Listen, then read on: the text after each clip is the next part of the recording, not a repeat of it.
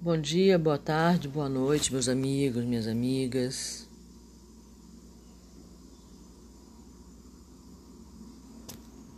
Eu, eu gravei hoje, terça-feira, tô pensando que hoje é quarta. Gente, acordei com a ideia de que hoje era quarta-feira. Não sei de onde eu tirei isso. Minha vontade de ler, chegar lá quarta-feira para poder ler o livro. Acho que é isso. Bom, de qualquer maneira eu vou ler. Estou com o livro aberto aqui. Capítulo 30. Em palestra afetuosa. Bom, André Luiz ainda está em Campo da Paz, né, com Oniceto e Vicente, né.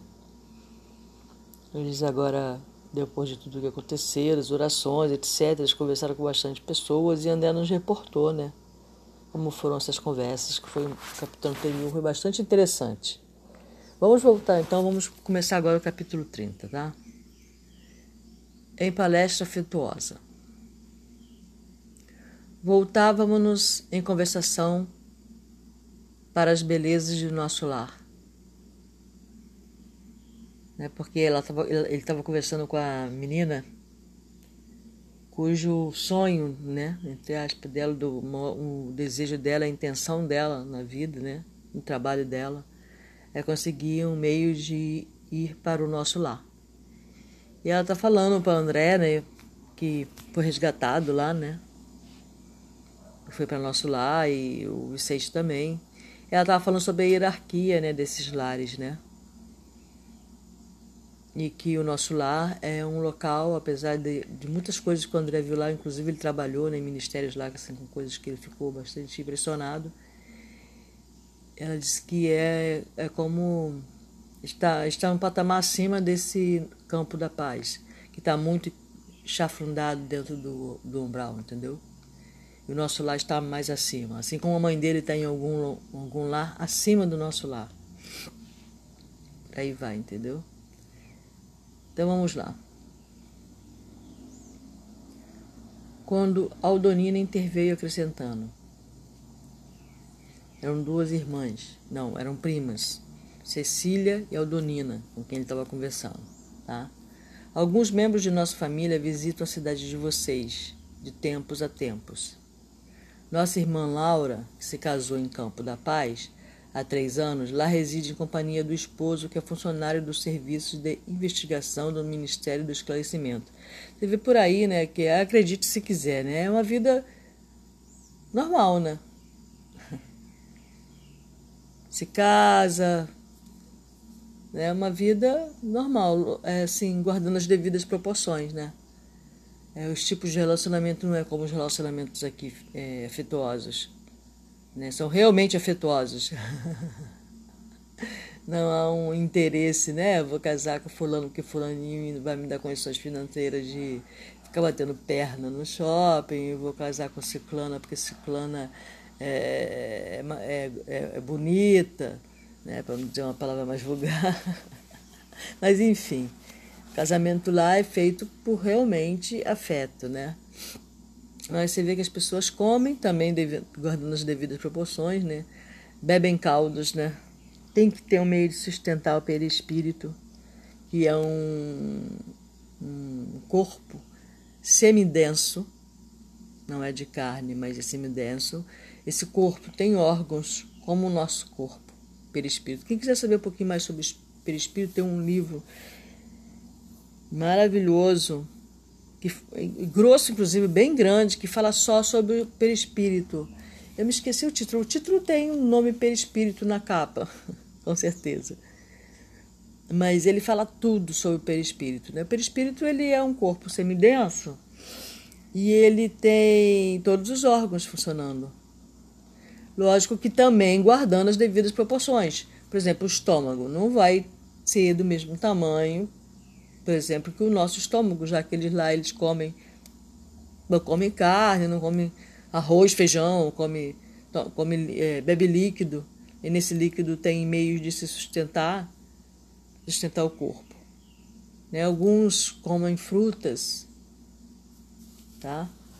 Mas eles se alimentam e, e sentem fome, apetite.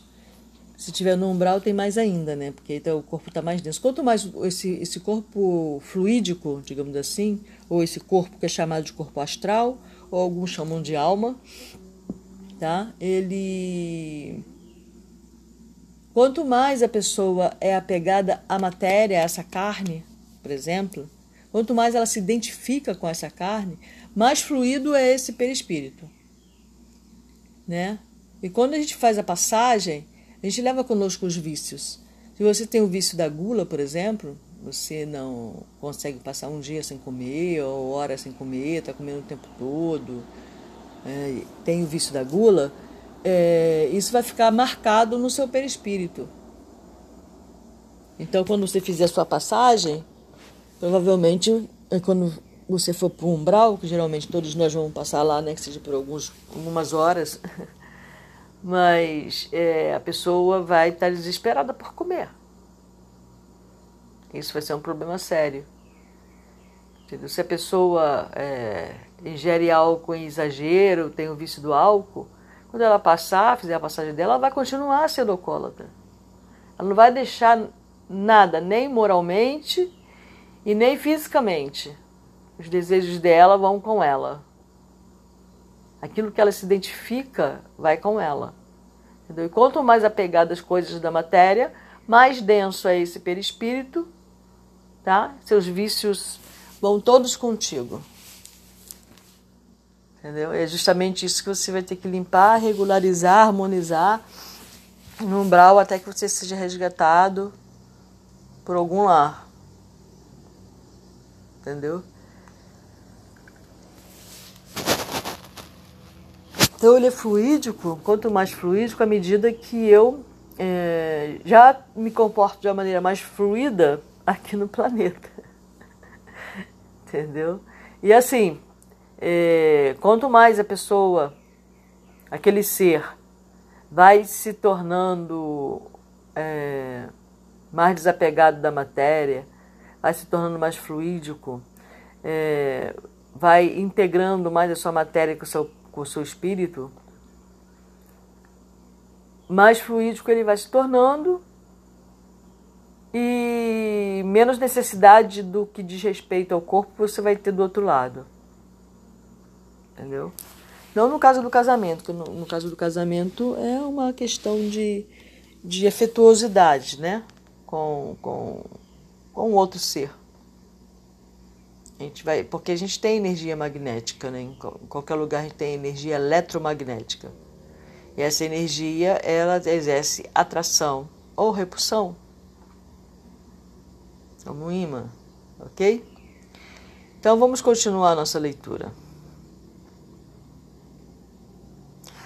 Nossa irmã Zaura, que se casou em Campo da Paz, ou seja, se casou do outro lado. Há três anos. Então tá. Percebendo-nos a curiosidade, prosseguiu. Morava ele conosco, o funcionário do serviço lá, morava em Campo da Paz, né, que eu acabei de ler.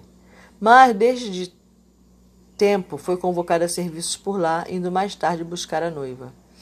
Vicente, que se mantinha em atitude séria, exclamou: Tocamos num assunto que muito me tem despertado desde que regressei aos círculos terrenos. Não tinha no mundo nenhuma ideia de que pudéssemos cogitar de uniões depois da morte do corpo. É, porque aí é o que me chamou a atenção, que deve estar chamando a atenção de vocês também, né? Quando assisti a festividades dessa natureza em nosso lar, confesso que minha surpresa ralou pela estupefação.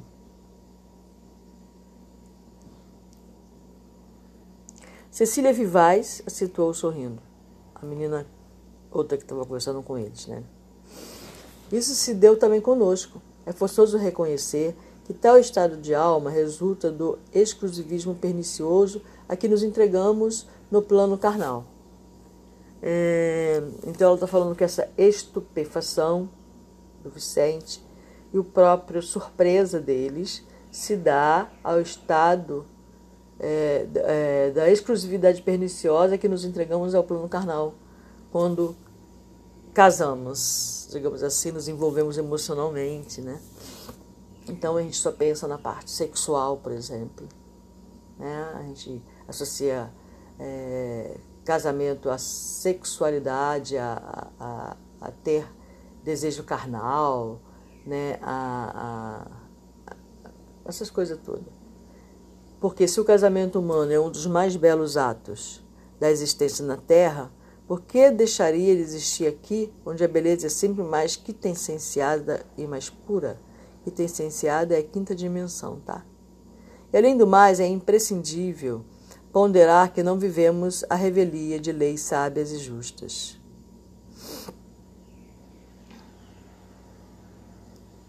E como são felizes os que se casam em nossos planos, sentou o companheiro, denotando aspirações secretas do coração.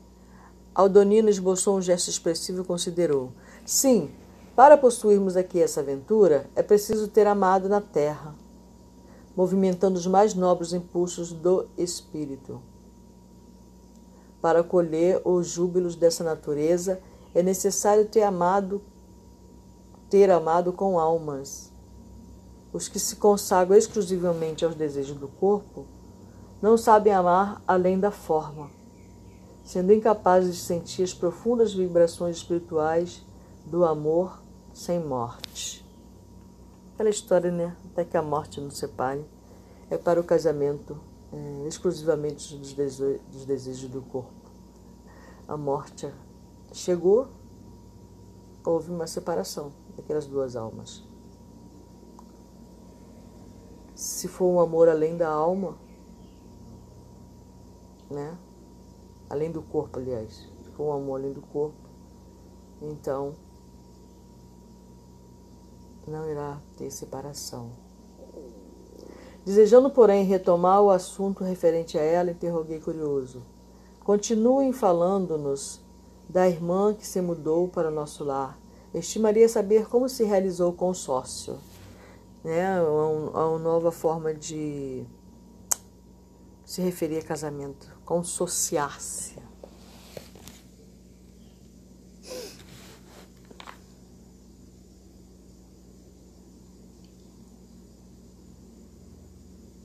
Se você, Cecília, está aguardando um prêmio de visita nessa cidade, como se casou ela transferindo-se para lá definitivamente? Cecília sorriu e retrucou. Isto é outro caso. Isaura não poderia correr atrás do noivo, porque estava em, situ em situação inferior à dele. Mas Antônio, como superior, poderia descer a buscá-la. Isso aqui é uma coisa é, interessante, né? o inferior não tem como ir até o superior, só o superior que tem como vir ao inferior. É, tem lógica, né? Tem lógica. Não creia, porém, que o matrimônio se tenha verificado sem qualquer preparação ou exigência. O noivo poderia conduzi-la sem qualquer formalidade, desde que recebesse o devido consentimento, por enquanto obtiver a permissão das autoridades do nosso lar. Mas um dos chefes de serviço aconselhou Isaura nesse sentido, explicando-lhe que, como administrador de uma colônia em condições de inferioridade, não podia opor qualquer embargo, mas pedia à noiva preparar-se por seis anos sucessivos em campo da paz antes da partida definitiva, acrescentando sensatamente que num casamento de almas é indispensável apurar o enxoval dos sentimentos. Quer dizer, o enxoval que ela fez no casamento foi preparar-se para estar em condições minimamente possíveis de, de ir para nosso lar. Nossa irmã, que foi sempre muito prudente, aceitou a solicitação e trabalhou durante todo esse tempo em nossa colônia, adquirindo valores culturais e aprimorando o campo do pensamento. Olha o tipo de preparação. Esse tipo de preparação nós já podemos fazer aqui, né, gente? Será que a gente precisa de ir para lá para a gente fazer? Aprimorar o campo do pensamento. É, aprimorar o campo do pensamento não é necessariamente, não é, é, trabalhar essa mente, tá? Essa mente carnal aqui, está relacionada ao meu corpo físico. Está relacionada ao meu campo mental, que é o corpo também. Né? Nós temos o nosso corpo físico, nós temos o duplo etérico. O duplo etérico ele não é um corpo, necessariamente. É onde é, encontram-se os nossos chakras, é onde encontram-se é, as nossas a nossa aura, a nossa energia, né? É um corpo que é um envoltório, né? Dessa massa e ao mesmo tempo ele faz a ligação entre essa massa e o corpo perispiritual, que é chamado de corpo soma, oh, desculpa, corpo soma é esse aqui, corpo astral, tá? Ou perispírito, tá bom? Então esse duplo etérico faz essa ligação entre esses dois corpos. E ligado ao meu perispírito está ligado ao meu corpo mental. Quando a gente escuta ali Hermes Trismegistus falando que tudo é mente, que é a primeira lei né, hermética, tudo é, tudo é mente, né, tudo é mental e tal. Quando é, André Luiz fala aí muito sobre limparmos os pensamentos, etc. Né? Quando fala em registro no campo acástico, etc. Tudo está ligado ao nosso campo mental. Não é essa mente é esse pensamento. É, é, nesse pensamento ao qual está se referindo, né? a gente tem que limpar a mente. Agora, o que está no nosso campo mental reflete na nossa mente. Tá? E aí isso vai atrapalhar nosso caminhar, desequilibrar nosso corpo soma, nosso corpo físico, dependendo do que reverbera na nossa mente carnal que vem do nosso campo mental. Tá? É, tudo causa desequilíbrio. Dependendo do que está no nosso campo mental, dependendo dos do nossos sentimentos, nossas emoções, tudo isso vai reverberar no nosso campo mental. E vice-versa. Tá? É, tudo que nós fazemos, pensamos, deliberamos, fica registrado no nosso corpo astral que é o nosso perispírito. Mas é no nosso corpo mental que se encontram nossas antigas. onde a gente consegue. está guardada nossas memórias mais antigas. Bom. Então vamos lá. Recebi essas informações sem disfarçar o enorme, a enorme surpresa. Já fui visitar o casal uma vez, disse Aldonina honrada, quando ganhei o prêmio de assiduidade e bom comportamento. Você vê que lá também tudo é, é compensação também, né? Segundo a informação de André. Tudo, tudo, tudo, qualquer dimensão que você esteja, vai existir uma vida, uma sociedade, uma lei. A lei da compensação. Você vê que ela não existe só nessa dimensão. Que é a lei, a lei da colheita, né? Não existe só nessa dimensão. É uma lei universal. As leis do Criador de tudo que é, ele não é, não serve somente para esta dimensão. Ela está, é uma lei que rege todo o universo. Todas as leis rege todo o universo. Não é uma lei só de propriedade da terra. Ok?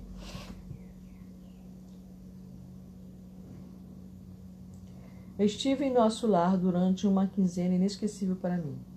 No entanto, embora visitasse sublimes instituições como o Bosque das Águas, o Salão da Arte Divina, o Campo da Prece Augusta, reconheço ter voltado muito longe de um conhecimento integral da enorme cidade.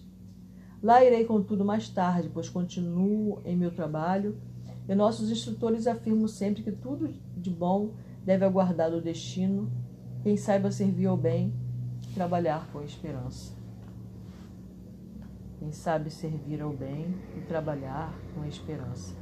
Essas informações, é, elas não servem só para lá, tá? elas servem para cá. Como é uma lei universal, então também né? Aqui também nós sabemos que nós temos colheita, né? Só que a gente é, já estamos aqui vivendo nessa encarnação, já é uma colheita do que plantamos, né?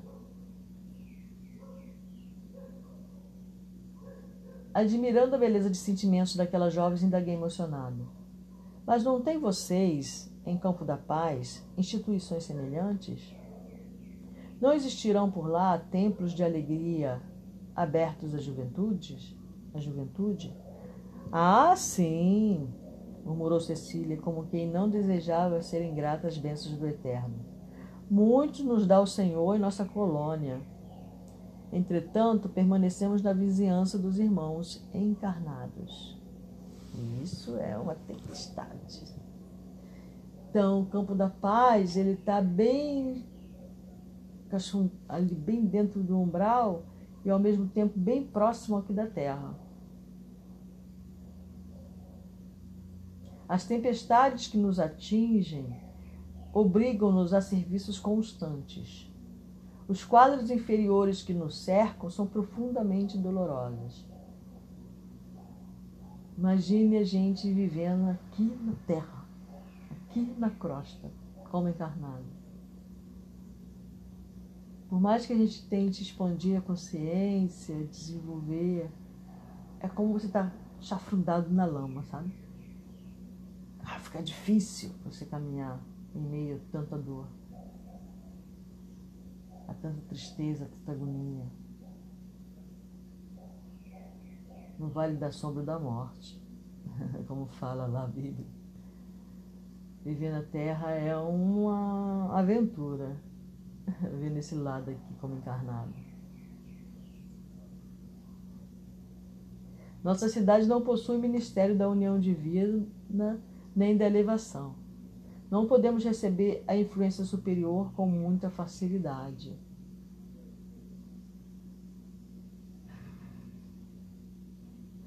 Nossos trabalhos de comunicação e auxílio necessitam ainda de muita gente educada no Evangelho para funcionar com eficiência.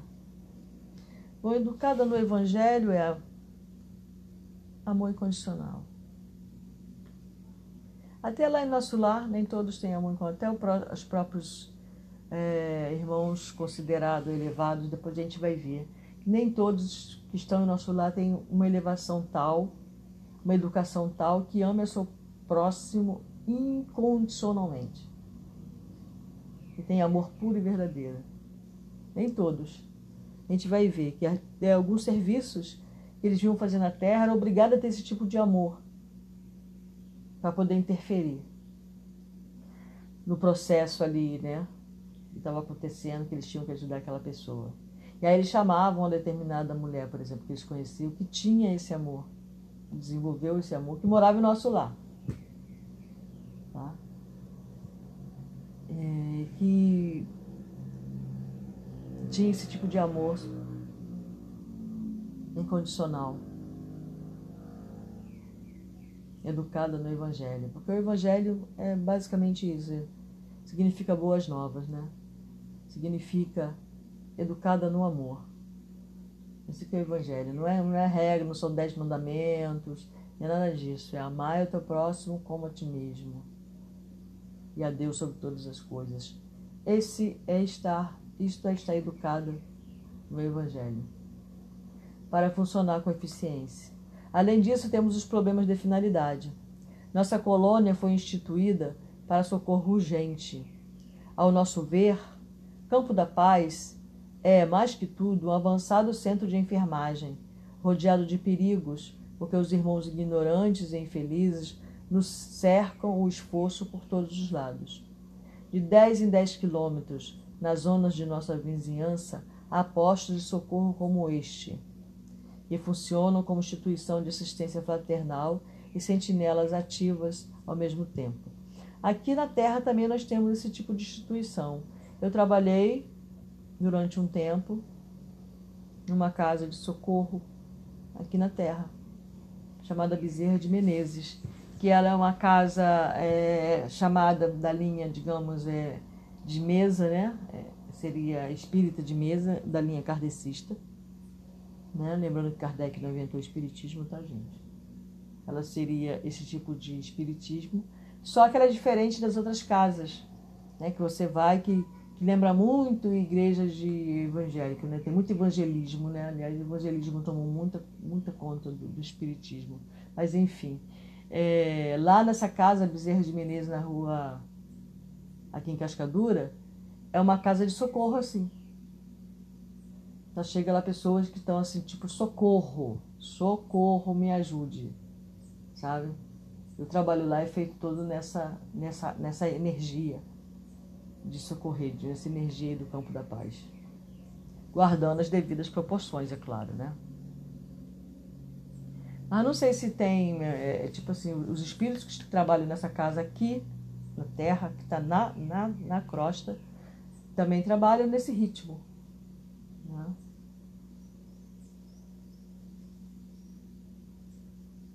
Aí ela coloca: nosso governador, quando se agravam os serviços, costuma asseverar que estamos num campo de batalha com a paz de Jesus. Imagem alguma define tão bem o nosso núcleo como esta. No exterior, o trabalho é rigoroso e incessante, mas dentro de nós existe uma tranquilidade que nós mesmos dificilmente podemos compreender. O serviço circunscreve-se à cidade? perguntei. Não, o trabalho é multiforme. Eu e a Donina, por exemplo, temos grandes tarefas de assistência junto aos recém-encarnados. Nossa cidade prepara uma média, em média 15 a 20 reencarnações diárias e torna-se imprescindível assistir os companheiros ou tutelados, pelo menos no período infantil mais tenro, que compreende os primeiros sete anos de existência carnal. Então, elas são espíritos né, que ficam ali tomando conta das pessoas que reencarnam e que estão. É... Esse é o, é o trabalho delas. Assistência junto dos recém-encarnados. E talvez porque lesse em nossos olhos a mais viva admiração, a jovem adiantou-se explicando. Felizmente, porém, temos as faculdades de volitação bastante adestradas. Raramente encontramos empecilhos vibratórios e podemos, por isso mesmo, agir com grande economia de tempo. Além disso, somente nossos instrutores vão ao serviço sozinhos. Quanto a nós, não saímos a não ser em grupos. Necessitamos auxílio recíproco, não só no que diz respeito com a eficiência, senão também no que se refere ao amparo magnético.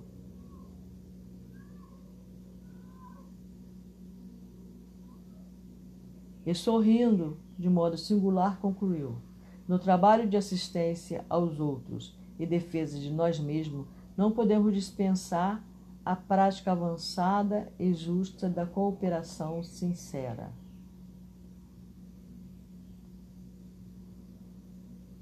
Capítulo 31 Cecília ao órgão. Poucas vezes no círculo carnal tiveram o prazer de assistir a reunião tão seleta. Todos os lutos estavam magnificamente acesos, e lá fora as grandes árvores docemente agitadas pelo vento brando pareciam refletir o clarão lunar. O castelo enchera-se de alegria com a crescente multiplicação de convidados. Então, como você vê lá, eles também têm o lazer, tem festa, tá vendo? É, é, você está vivendo em outro mundo da, praticamente da mesma forma que você vive aqui, né?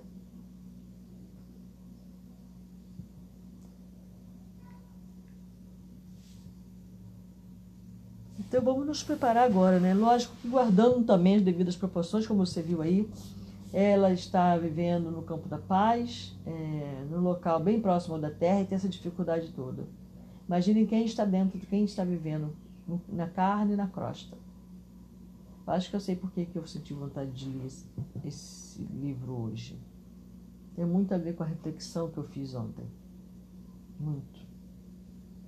Mas vou continuar lendo aqui, tá? Terminar a leitura de hoje.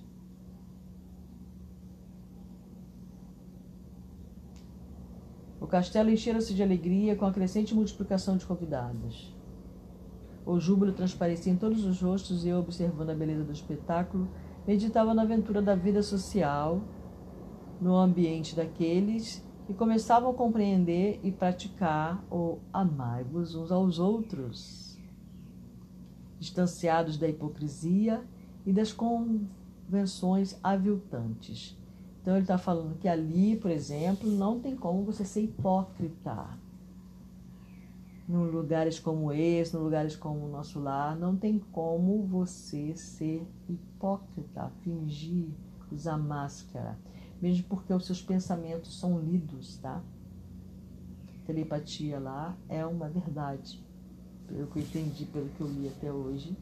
A telepatia é uma faculdade humana, tá? Só que como estamos dentro dessa dessa carne, como estamos neste na crosta, vivendo em meio à lama. É, é mais ou menos por aí mesmo, vivendo no meio da lama, enlameada por bilhões de pensamentos negativos. Bilhões de pessoas só pensando em morte com medo dela.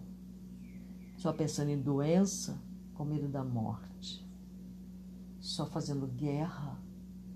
Só tomando posse de casas, de carros, de pessoas que são tratados no mesmo nível posse de um objeto. Mulheres sendo maltratadas. Neste instante que eu estou falando, crianças, mulheres, velhos principalmente. São aqueles que os jovens ou as jovens gostam mais de maltratar, né? É... Não, se eu for pensar nisso, eu não saio da cama. Né? Então, é, minha contribuição para o planeta é eu ter essa paz ali que ela falou, em meio à guerra em que vivo, em meio ao inferno, né?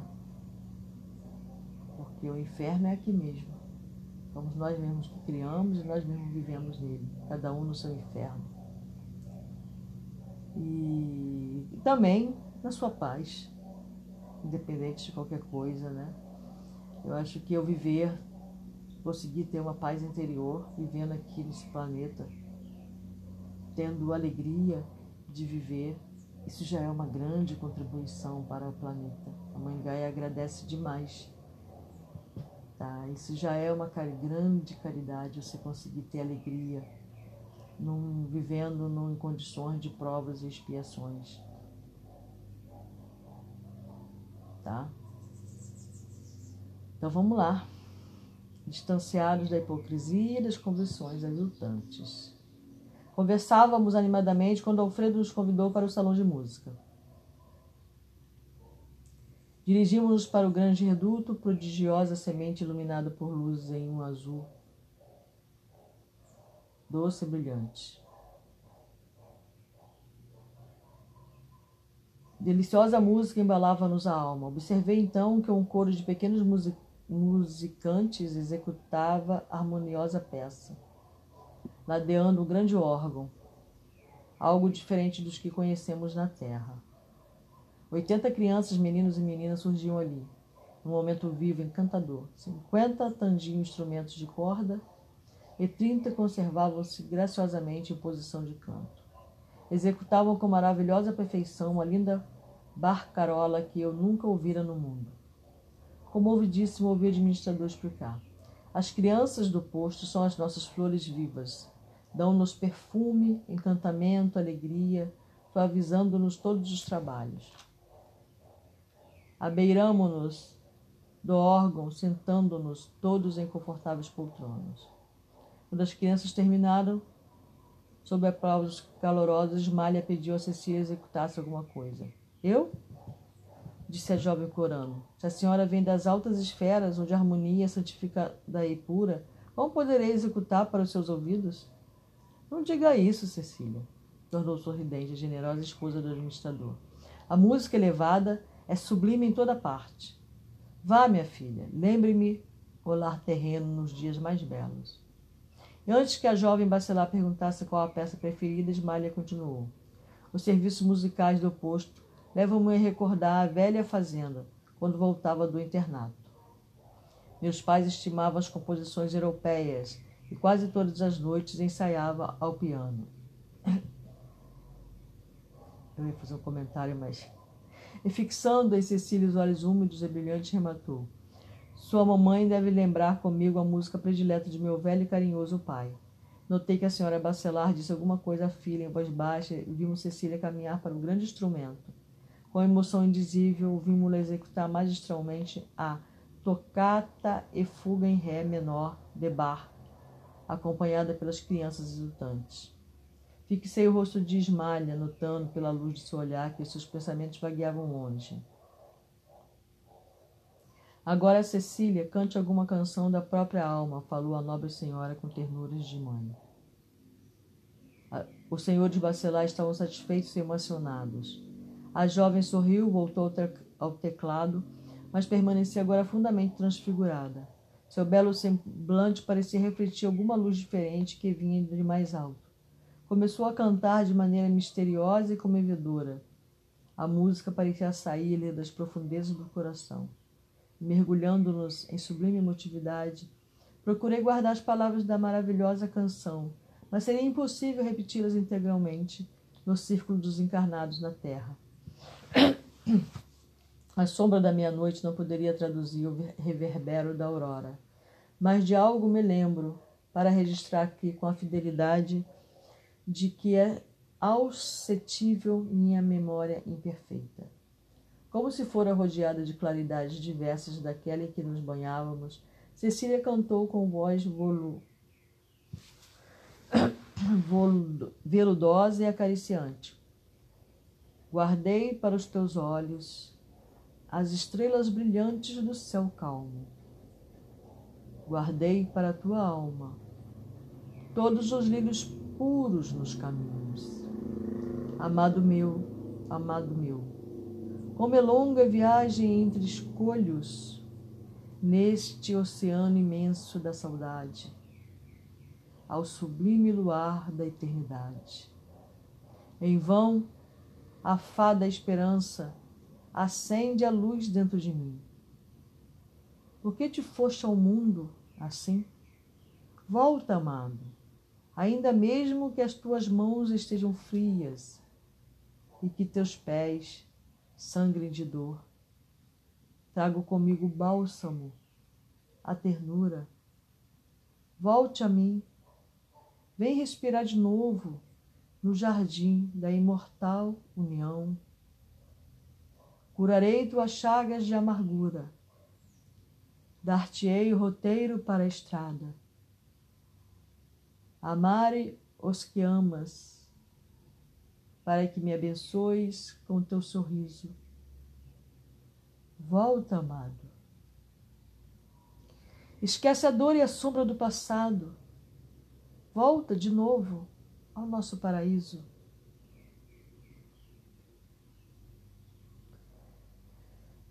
Quando desferiu as últimas notas, vi-lhe o semblante lavado em lágrimas como se fora banhado em pérolas de luz.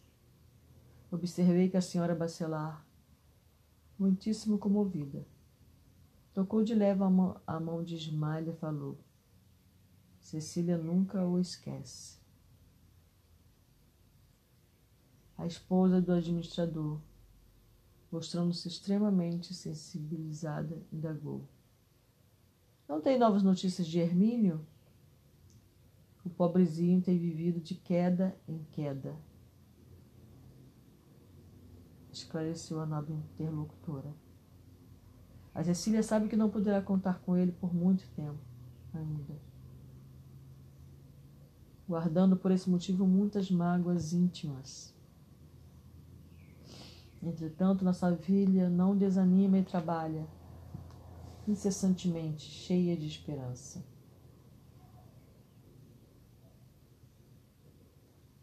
Nesse momento, porém, a jovem regressava ao círculo familiar,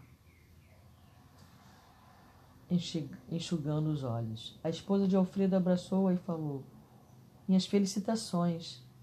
Não sabia que você progredira tanto na arte divina.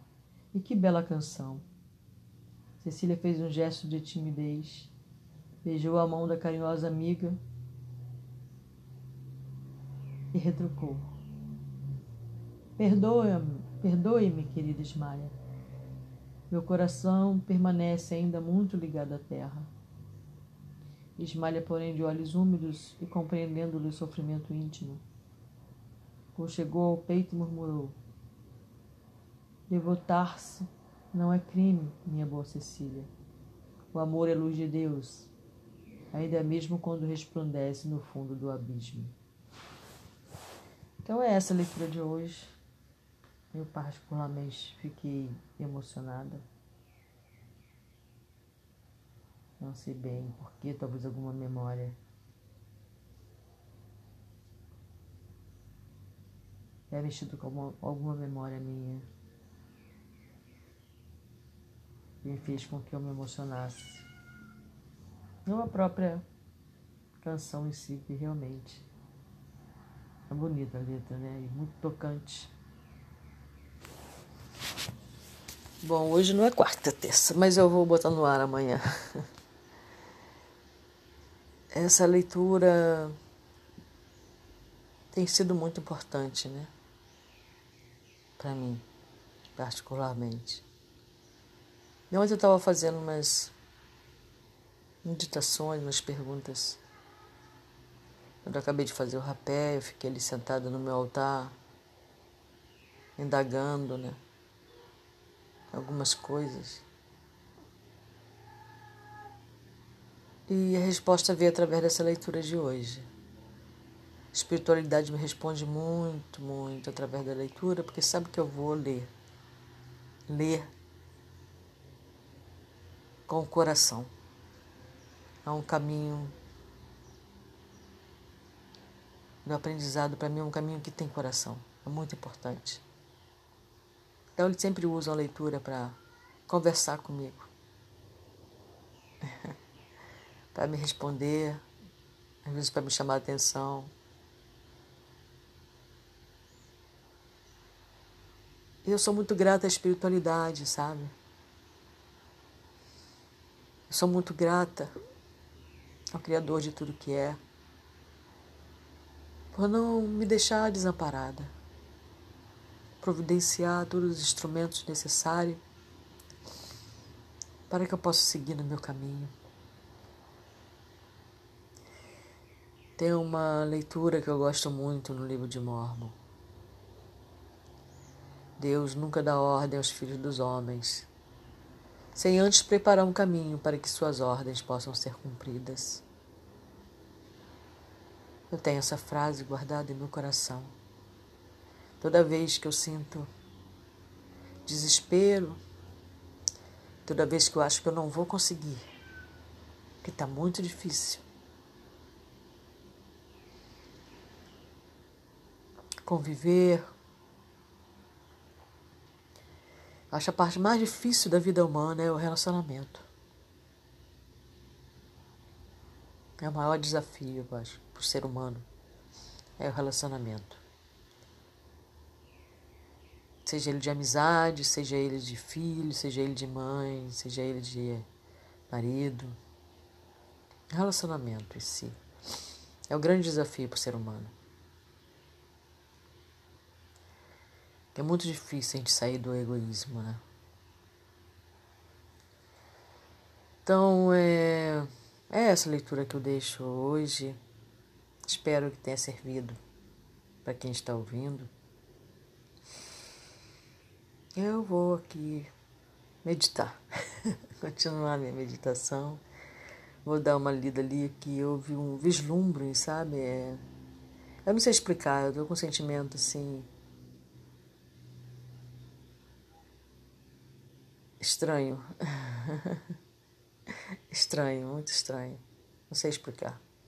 Desde que eu comecei a leitura, que eu tô com esse sentimento interno. Então é isso, gente. Bom dia. Um ótimo agosto para todos nós. Né? Que a gente possa entender que este é o momento de nos prepararmos, de evoluirmos. Não vai haver grande evolução, não. É um passo. Só o fato da gente estar reencarnado já é um passo em prol da nossa nosso crescimento pessoal. Se a gente conseguir chegar na metade de um degrau, a gente já tem que estar satisfeito. Porque as forças contrárias são muito fortes. Muito fortes. Então que sejamos fortes também. A nossa força está no amor. Este é o maior poder. Louvado seja Deus, para sempre seja louvado.